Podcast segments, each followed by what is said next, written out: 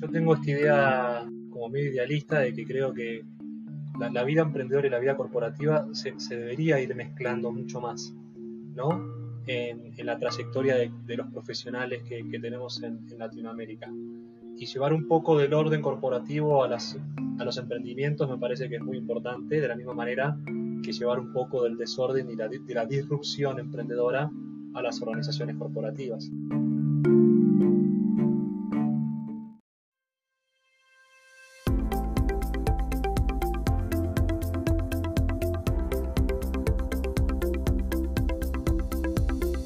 Bienvenidos a Creando la TAM, un podcast donde conversamos con emprendedores e innovadores de Latinoamérica para conocer sus historias y, a través de ellas, inspirarte a seguir tus ideas.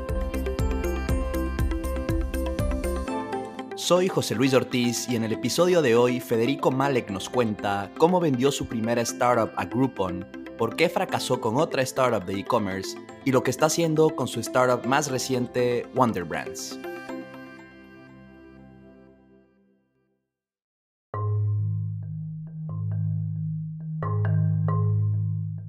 Fede es un emprendedor en serie que ha visto de todo en Latinoamérica. Con su primera startup logró un éxito con Groupon. Con su segunda startup en e-commerce, fracasó después de su serie C cuando no pudo levantar más capital. Luego formó parte del equipo fundador de una insurtech en Argentina, hasta finalmente llegar a su startup actual Wonder Brands. Wonder Brands es una startup que consolida empresas de e-commerce en Latinoamérica para obtener eficiencias y estandarizar procesos logrando una mejor escalabilidad. Empezaron en 2020 en México y Fede quiere ser el principal player en el mercado en ese país en el corto plazo. Acompáñame a conocer su historia.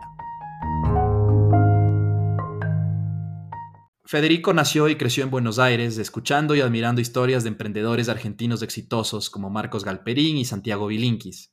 Cuando entró a estudiar economía en la Universidad de San Andrés, de cierto modo ya sabía que en algún momento iba a emprender desde que era muy chiquito que estoy interesado y que me, interesaba leer mucho las noticias que ocurrían en el mundo emprendedor, lo que estaba ocurriendo con empresas como despegar.com, Mercado Libre, incluso Patagon.com, que realmente venían con unas visiones increíbles, ¿no? De realmente cambiar la manera en que hacemos negocios, las maneras en que compramos, en que, viajamos, en que vamos al banco. Toda esa primera como generación de emprendedores y emprendimientos del 99 eh, realmente me marcó mucho, no, no solo por, por, los emprendedores que, que, las lideraron, sino también por las ideas que traían disruptivas, como realmente cambiando la manera en que hacemos las, cosas. Y, y, desde, desde, ese momento que yo tenía 15 años que, que realmente supe que, quería hacer esto cuando, cuando sea más grande, ¿no? Cuando, cuando salí, cuando salga de la universidad, yo dije, bueno, yo quiero hacer esto, ¿no? ¿Por qué decidiste estudiar eh, economía entonces? O sea, ¿de alguna manera se conectaba con emprendimiento? ¿O veías una conexión ahí? Bueno, a mí siempre me gustaron todo lo que es la parte, digamos, de economía, de finanzas, de números. Quería estudiar una carrera analítica porque me gusta mucho toda la parte de matemática, pero que tenga algo de, de práctica, ¿no? O sea, que sea un poco menos abstracta que una carrera de matemática o incluso que una carrera de ingeniería. Y por eso encontré justamente economía como esa, esa combinación ideal. Y en la Universidad de San Andrés, que fue donde estudiamos, conocí a Nicolás, mi socio. Y no solamente conocí a Nico, sino a, todos mis socios con los que hicimos negocios salieron de alguna manera de San Andrés. Alan, con quien hicimos una compañía que, que la vendimos a Groupon y con quien hicimos justamente Avenida también eh, es, fue compañero mío de San Andrés y Nico también fue compañero mío de la universidad. Así que fue una gran decisión, en definitiva, no, no, no solamente ir, haber estudiado economía, sino haber ido a San Andrés, donde me dio como acceso a, a tanta gente, tanto talento con el que me terminé eventualmente asociando. Hemos tenido a otros founders en el podcast eh, justamente de la Universidad de San Andrés, los founders de, Henry, eh, los hermanos Borhardt y, Alex Freund también de Ecuador, que pues es de Ecuador pero fue a estudiar a San Andrés, entonces sí sé que es una, pues se caracteriza por, por producir grandes emprendedores en Argentina, ¿no? Sí, sí, sí, sí, tiene, tiene como esa fama, ¿no? Bueno, entonces después de la universidad, Fede, tú pues, empezaste tu carrera de emprendimiento eh, de inmediato, por lo que me contabas. Sé que tu primer emprendimiento oficial fue una cervecería o marca de cerveza que se llamaba California Lagers, pero sé que esa idea no resultó tan, tan buena, tan exitosa. ¿Qué fue lo que sucedió? Bueno, yo en realidad comencé mi carrera en lo que es banco de inversión, ¿no? en toda la parte de Money. Y luego, después de dos años haciendo Money, recibí una beca para estudiar afuera, en Georgetown. Y ahí justamente en Estados Unidos, viendo en Estados Unidos, me empecé a dar cuenta, digamos, del desarrollo que tenía toda la parte de, de todo lo que es como las bebidas, toda la parte de cerveza artesanal, ¿no? Diez años antes de que justamente explote en, en Latam. Ahora ya es... Hablo de esto y, y, la verdad que a todo el mundo seguramente le parece obvio. Y, y lo que pasó es que mm, básicamente es un emprendimiento como que llevábamos más bien como hobby y ahí me, di cuenta básicamente que si realmente no, no, me dedicaba por completo a desarrollar un emprendimiento, la verdad era muy difícil poder llevar a cabo un, un, emprendimiento para que salga bien, o por lo menos con la ambición que tenemos nosotros, necesita que estés el 100% de tu tiempo dedicado. Y justamente con este emprendimiento me di cuenta que si realmente querés que, que algo funcione, tenés que estar definitivamente, digamos, las 24 horas del día eh, enfocado en eso, ¿no? Entendido. Entonces, la experiencia en Georgetown, eh, que pues sé que eso y quiero conectar luego con, con, porque sé que de ahí salió esta idea de, de, del Groupon de Argentina. Lo de, la experiencia en Georgetown fue entonces antes de California Lagers. Bueno, eh, no, fue después. Yo justamente arranqué mi carrera en, en, banca de inversión y mientras trabajaba en banca de inversión me, me fui a estudiar a Georgetown. Mientras vivía en Estados Unidos era que justamente empezamos con esta idea de hacer esta marca de, de, cervezas. Y, cuando me di cuenta que, nada, que había que dedicarse 100% sin, sin estudiar, sin trabajar en otro lado, tomé la definición de no volver a banca de inversión teniendo una oferta muy importante de un banco internacional de los, de los más importantes que, que hay en el mercado y la rechacé precisamente porque quería, quería emprender. Y ahí ya lo de California Lighters, el proyecto lo habíamos dejado terminé de estudiar y comencé 100% a, al desarrollo justamente de la idea de, de, Groupon. Cuéntanos cómo salió esa idea de Groupon. Sé que pues estando en Estados Unidos, ahí en Washington, en, Georgetown, viste, creo que era el boom justamente de Groupon en Estados Unidos. ¿Cómo nace esa idea de, traer ese concepto de Groupon a Argentina? Bueno, es muy, es muy interesante porque yo no conocí Groupon, sino que en realidad conocí a un, a un clon de Groupon de Estados Unidos que se llamaba, se llamaba Living Social. Y Living Social era muy conocido en Washington porque era local de Washington. En Estados Unidos no era tan grande. Living Social era como una copia de Groupon. Pero como era local de, de, Washington, era como muy conocido ahí. Y como yo era estudiante, y generalmente los estudiantes, bueno, ahorramos en todo, lo consumía bastante, ¿no?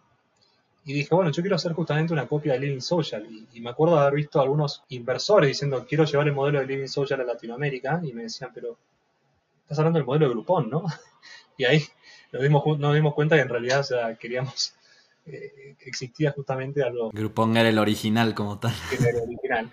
De ahí volvimos a, a Buenos Aires y comenzamos con, con un amigo, con Alan, que él estaba trabajando en McKinsey en una consultora comenzamos justamente con el, análisis y el desarrollo de la idea de, este, de esta copia justamente de Groupon en, en Argentina. Comenzamos Walus y la verdad que empezamos como, como súper rápido con el desarrollo del, equipo, del producto, de la página, etc. Y yo creo que fue como uno de los primeros acquihires que, que se dieron en el mercado latinoamericano, porque estoy hablando de que esto se, se dio, digamos, en el 2010 Groupon estaba eh, comenzando digamos, la expansión internacional a través de un, un, equipo alemán, que fueron los que después armaron Rocket Internet, eh, los hermanos eh, Samberg, y nos hicieron una propuesta de, de, nada, de adquirirnos la compañía, lo que igual significó un early exit para nosotros, pero que terminó siendo, terminó siendo muy exitoso, ¿no?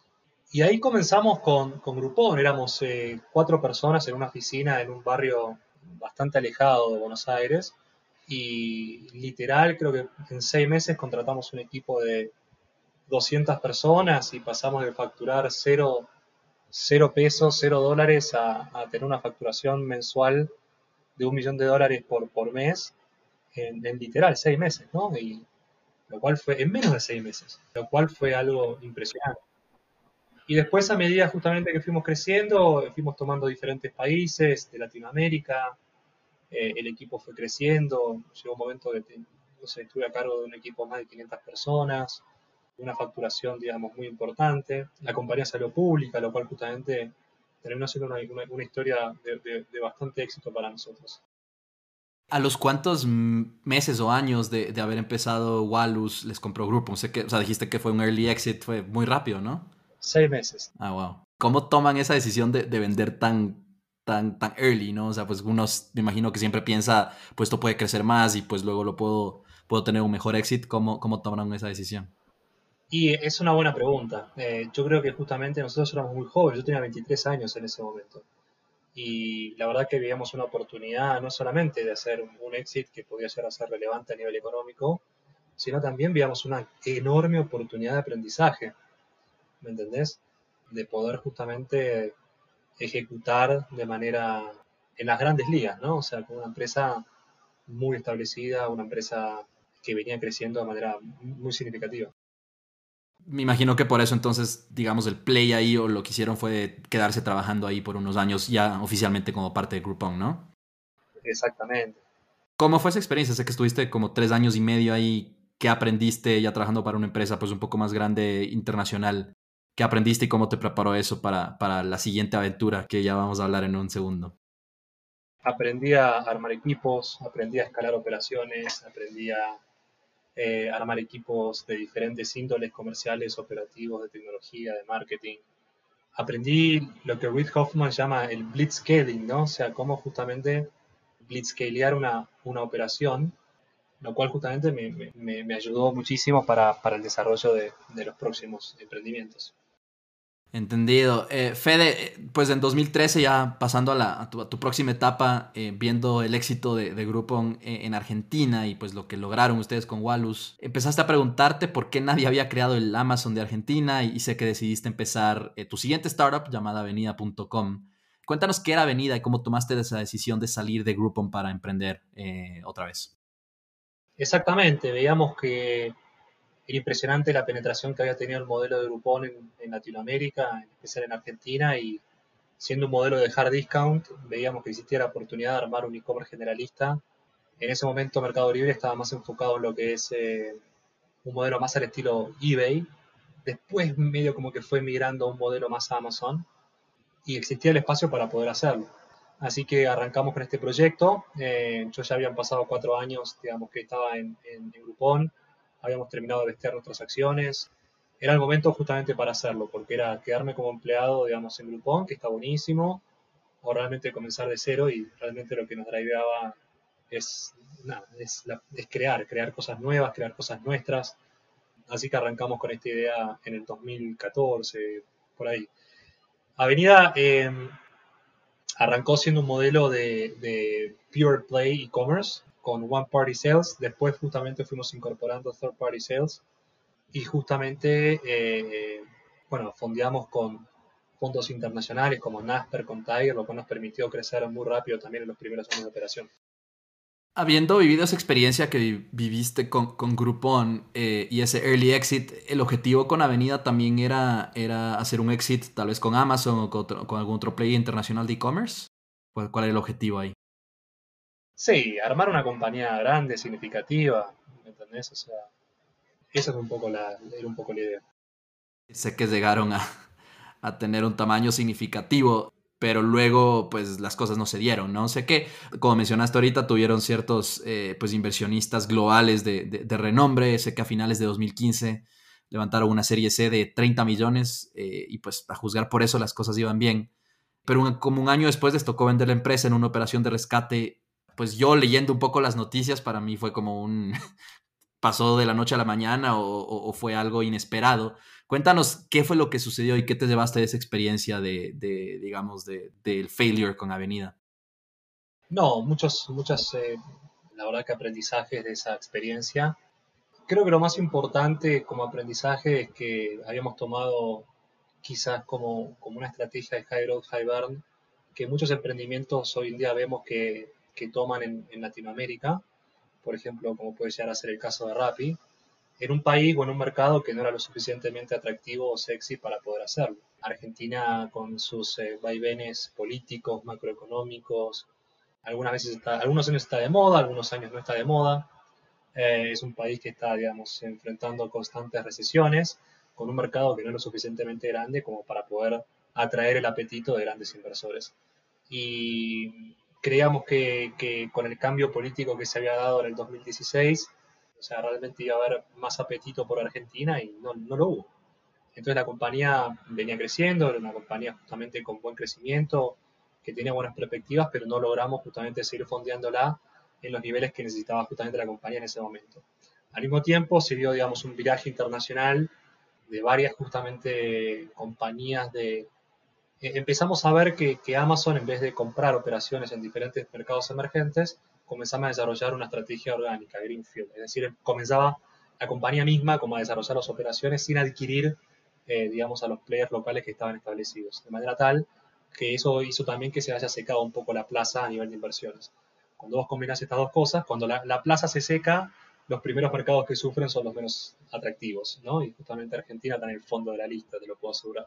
Así que justamente tuvimos que reformular el negocio, reestructuramos, eh, dejamos la compañía rentable, la enfocamos más bien en una compañía de tecnología que arma justamente eh, soluciones para e-commerce y hubo un grupo interesado en, en, tomarla y efectivamente la tomaron y hoy, hoy justamente la, la están haciendo crecer de manera sana y de manera rentable, ¿no? Después del éxito, entonces, tú y pues tu socio no o sea, decidieron no quedarse eh, ahí como lo habían hecho antes con Walus.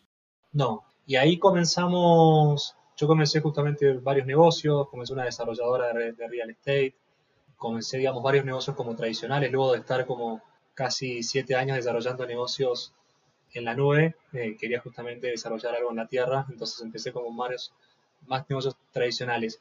Y quería explorar dentro de lo que es el mundo de fintech eh, e insurtech y hablando justamente con unos eh, amigos de, de, McKinsey, McKinsey estaba en un proyecto con, una, con un grupo financiero muy grande de Argentina que querían comenzar una compañía digital y que necesitaban justamente a alguien que arranque el proyecto desde cero y como Entrepreneur Company, ¿no? Y la verdad que la idea me, me, me atrajo mucho eh, más que nada porque quería aprender, digamos, de esta nueva industria que me era ajena, porque yo estuve siempre dedicado a lo que es e-commerce.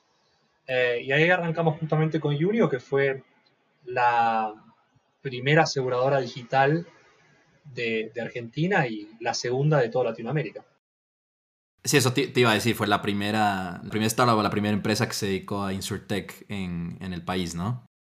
¿Qué tal? Bueno, hablemos un poquito de esa experiencia ahí en Unigo porque, porque pues sé que ya después de eso pasaste a lo que, a lo que haces ahora con Wonder Brands, pero entonces detengámonos un poco y cuéntanos un poco más sobre la experiencia en Unigo. Sé que entraste, pues como tú dices, como parte del founding team, como el CEO para liderar ahí una figura tal vez un poco más como entrepreneur in, residence, con toda la experiencia que habías tenido.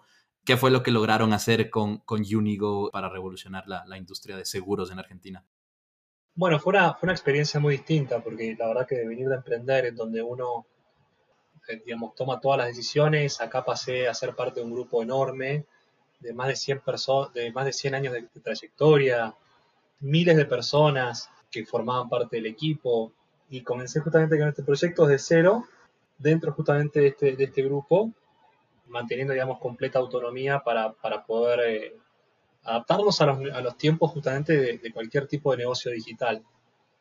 Aprendí justamente que se puede emprender en todos lados, no solamente puedes emprender en el típico camino de levantar un pre-seed, seed, series A, sino que puedes emprender en, en grandes corporaciones, armando compañías autónomas e independientes como hicimos con Unio, o incluso, digamos, dentro de las mismas estructuras corporativas. Es decir, eh, el espacio para aprender siempre está. Y es más, y los grandes emprendedores no solamente justamente los encontrás armando unicornios, sino también hay grandes emprendedores que generan tremendas transformaciones también en compañías muy, muy importantes. Y fueron tres años que, que realmente aprendí muchísimo.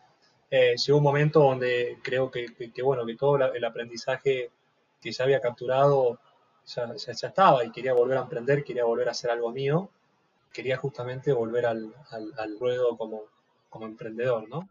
Yo tengo esta idea como medio idealista de que creo que la, la vida emprendedora y la vida corporativa se, se, debería ir mezclando mucho más. ¿no? En, la trayectoria de, los profesionales que, tenemos en, Latinoamérica. Y llevar un poco del orden corporativo a, las, a los emprendimientos me parece que es muy importante, de la misma manera que llevar un poco del desorden y la, de la disrupción emprendedora a las organizaciones corporativas, ¿no? que es lo que permite el cambio, la transformación. ¿Te refieres entonces a tener experiencias en ambos tipos de empresas, de startups y, y, pues empresas un poco más grandes corporativas? Me refiero a que justamente los emprendedores deberíamos contemplar experiencias en espacios corporativos más grandes, en organizaciones multinacionales más grandes, y que las organizaciones multinacionales, que, las, corporaciones deberían estar mucho más atentas y enfocadas en, en, conseguir a estos emprendedores porque son los que realmente provocan el cambio dentro de las mismas o pueden provocar el cambio dentro de las mismas. Y de la misma manera, creo que justamente los desarrollos como profesionales de, hoy en día no son una línea recta como quizás lo eran antes. Ahora justamente es como que son más, son más eh, sinuosos. Idas y vueltas. Exactamente. Y, creo que justamente lo voy a seguir haciendo así durante todo mi, mi, desarrollo profesional, ¿no? O sea, creando cosas en diferentes ámbitos, ¿no? Ahora tenía ganas justamente de emprender, existía una, una, gran oportunidad, armamos un gran equipo, pero eventualmente, ¿quién dice? ¿no? O sea, creo justamente que, podemos aportar valor en, en muchas otras organizaciones también. ¿Cómo comparas esa en cuanto, sobre todo en cuanto a lo que es recursos y, financiamiento? ¿Cómo comparas esa experiencia de haber emprendido dentro pues, de una empresa más grande con los recursos que eso te, te dio versus lo que hiciste con Walus? bueno, con Walus tal vez un poco de tiempo, pero más lo que hiciste luego con Avenida y lo que estás haciendo ahora con Wonder Brands. ¿Crees que, el no tener que preocuparse tanto por rondas de inversión y, todo eso te ayuda a ser un mejor founder, un mejor CEO? Definitivamente, definitivamente. Yo creo que son caminos diferentes.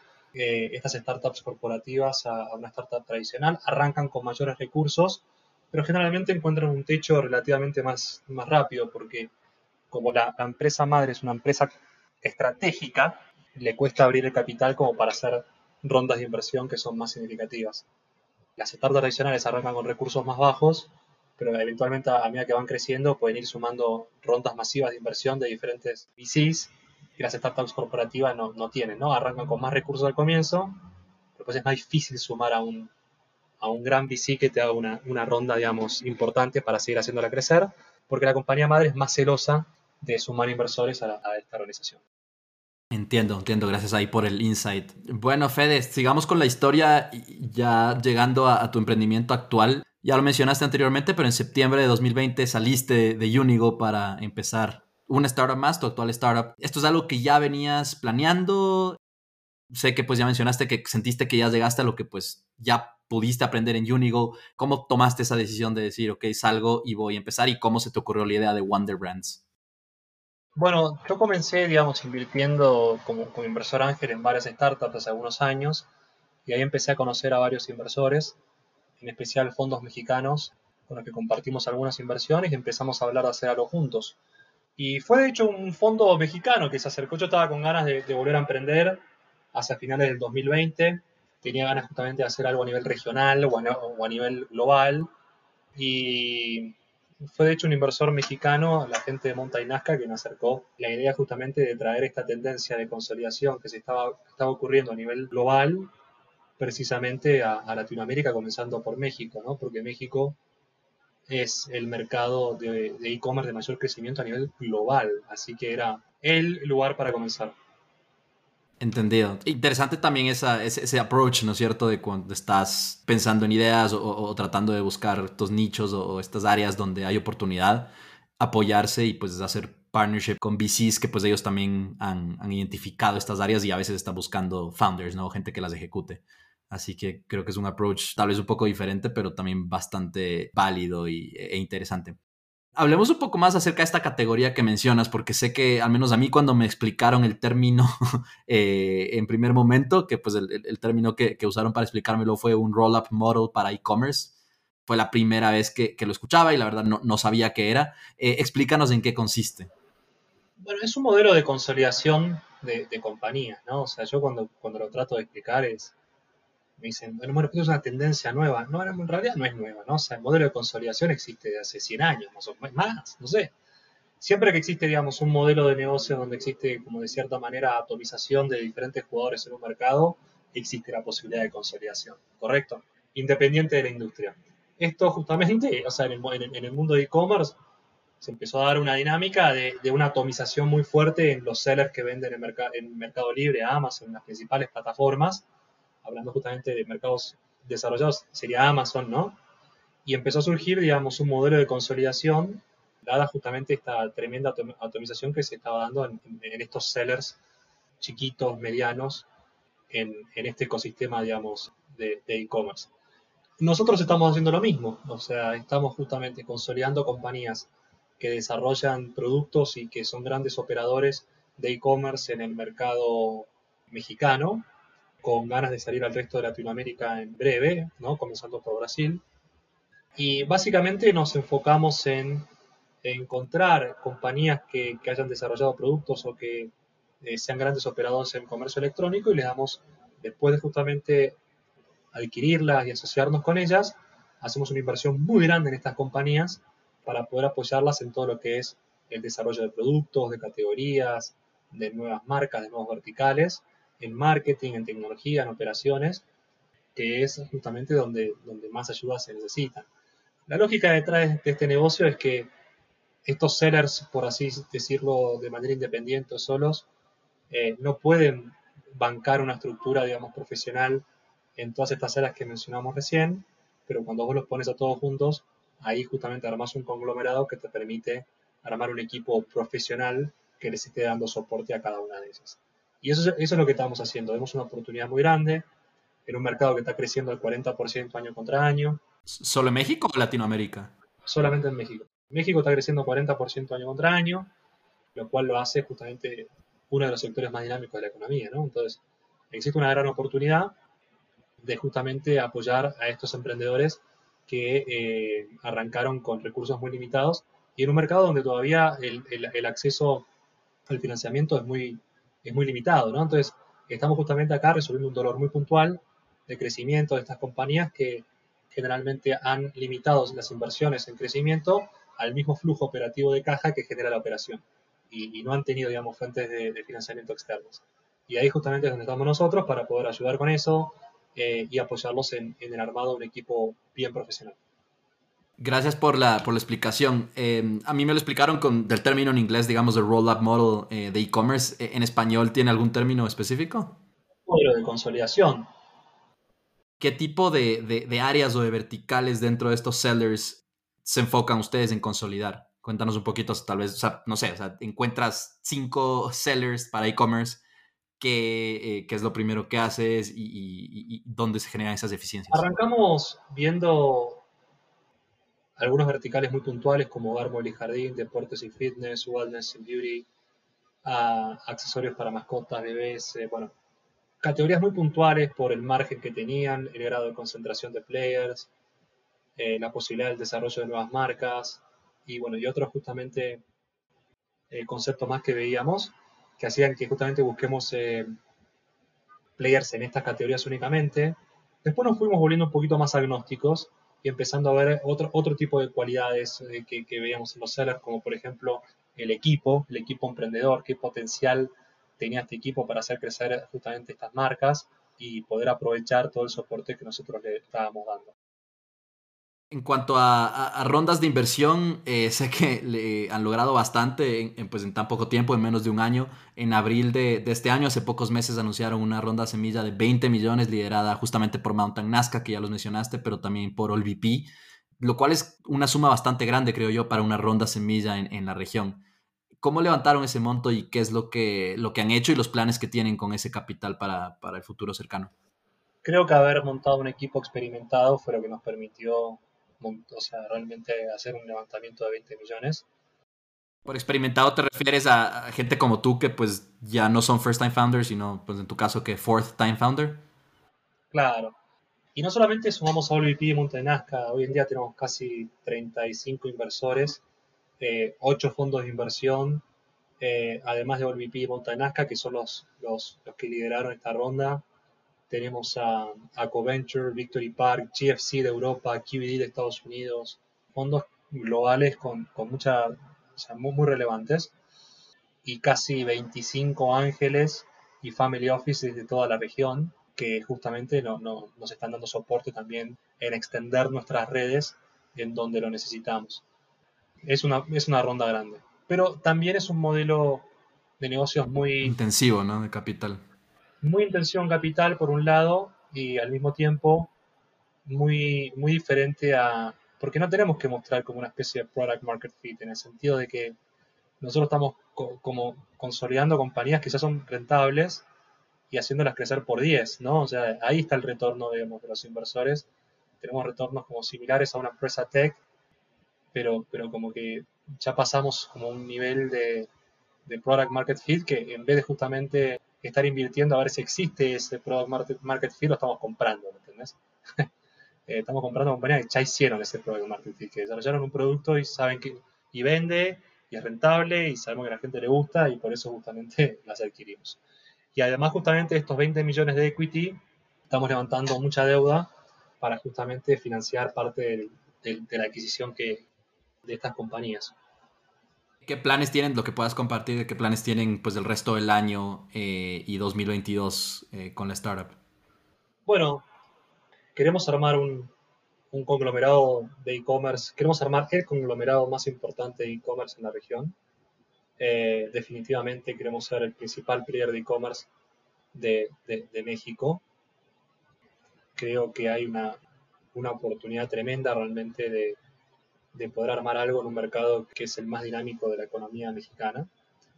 Así que vamos a estar enfocados en armar un gran equipo y seguir justamente adquiriendo los mejores assets ¿no? Como nosotros hablamos de que estamos adquiriendo y estamos asociándonos en este momento con el, el prime real estate de Mercado Libre de Amazon, ¿no? Y, queremos justamente seguir asociándonos con ellos y hacerlo crecer por 10, para realmente tener dentro de dos años el principal jugador de e-commerce de, México. Nuestro objetivo de acá a, a, 12 meses es eh, eh, estar operando con 100 millones de dólares de facturación anual, ya estamos en 30, vamos a llegar a 55 en breve antes del fin de año, así que queremos justamente ya para la primera mitad del año que viene llegar y tocar esos 100 millones de dólares de facturación anualizada, que ya nos hace, digamos, un, grupo importante, ¿no? Si es que lo puedes eh, compartir, ¿con cuántos sellers trabajan en este momento? ¿Cuántos sellers son parte del portafolio? Hoy estamos trabajando con cuatro y estamos asociándonos con cuatro más para tratar de tener volúmenes aquí, ¿no? Tal vez me esperaba como 100.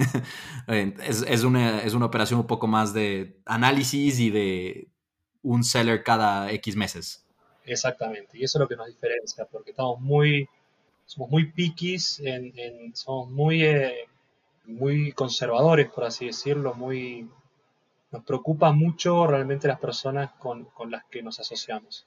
Hay mucha informalidad en Latinoamérica, en México, y nos aseguramos de que efectivamente las compañías que adquirimos hayan construido valor y no sea justamente una ilusión de la informalidad lo que los mantiene, digamos, en, el negocio. Y por eso justamente nos hacemos con pocas empresas que realmente han construido valor y con emprendedores que sean excepcionales. Entendido. Y hablando ya que mencionaste un poco pues, de la diferenciación, Hablemos un poquito sobre la competencia. Como, como ya hablamos, el modelo de consolidación es popular. Sé que hay varios players en, México y también en Latinoamérica.